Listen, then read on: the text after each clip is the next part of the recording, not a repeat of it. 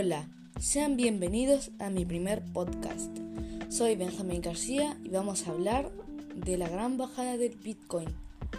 Bueno, esta noticia no es mundialmente conocida ya que solo les afectó a los propietarios de esta moneda virtual.